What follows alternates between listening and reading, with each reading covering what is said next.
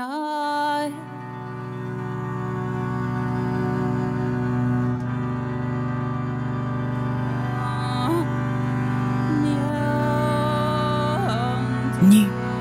Portrait du féminin intime. L'histoire de Sarah, épisode 2. Quand j'ai eu 19 ans, j'ai trouvé un boulot dans un camp de vacances. Je me souviens d'un vendredi après-midi. Je suis en train de me baigner dans la rivière avec ma copine. Tout à coup, un homme magnifique arrive dans une vieille voiture. Il apparaît dans les rayons du soleil, en haut de la butte, où arrivent les visiteurs. Il est à moitié nu, tout bronzé, les cheveux longs, un chapeau d'explorateur sur la tête. Oh, tout de suite, je me dis qu'il faut que j'aille le voir.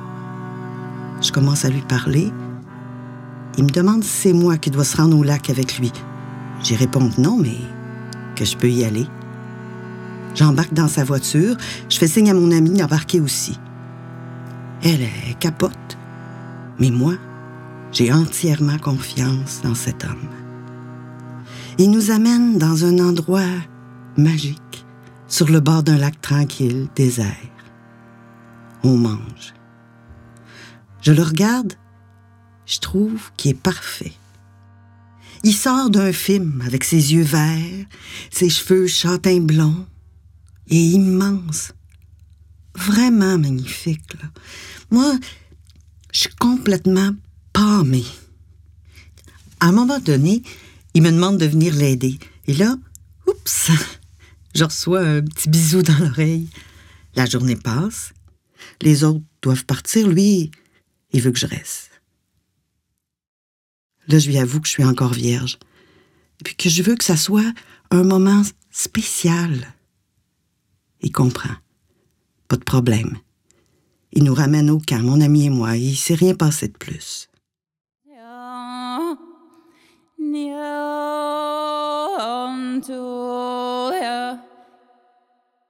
Je suis partie à Toronto étudier la danse pendant un an.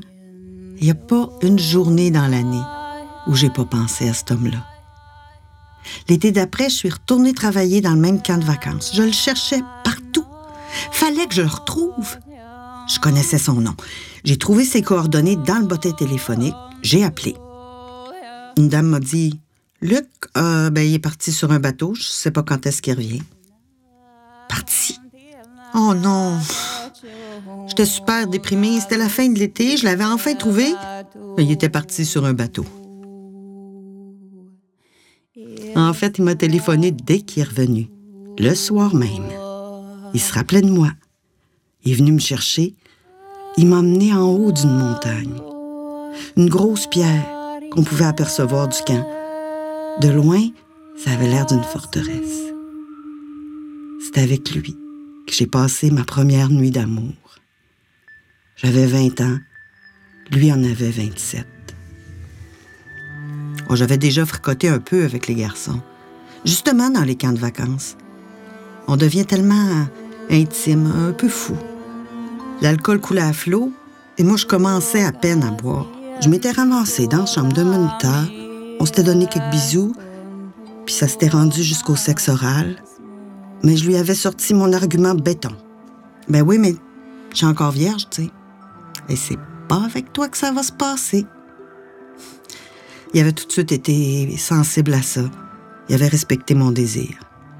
Moi, je m'étais fixé un objectif. J'avais tout planifié dans ma tête. La première fois que je vais faire l'amour, on va utiliser le condom. Ça sera avec quelqu'un que j'aime et qui m'aime et on sera ensemble.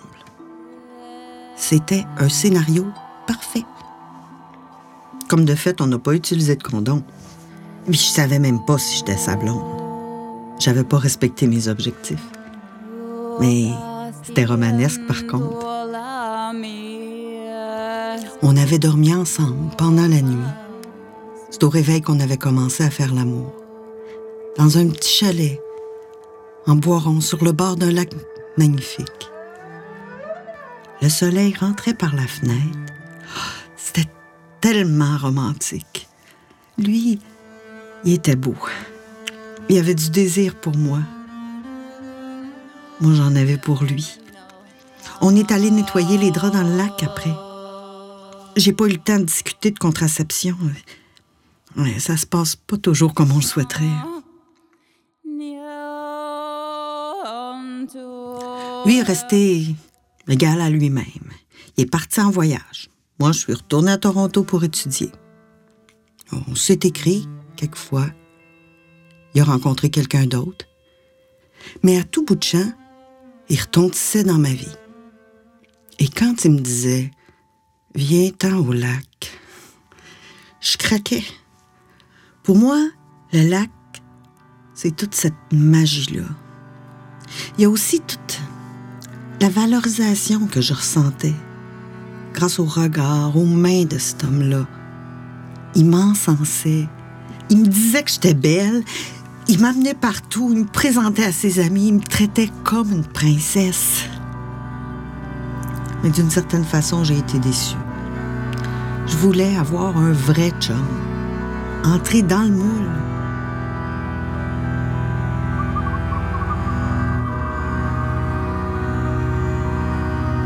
Nu, une réalisation de René Robitaille et des musiques originales d'Étienne Loranger.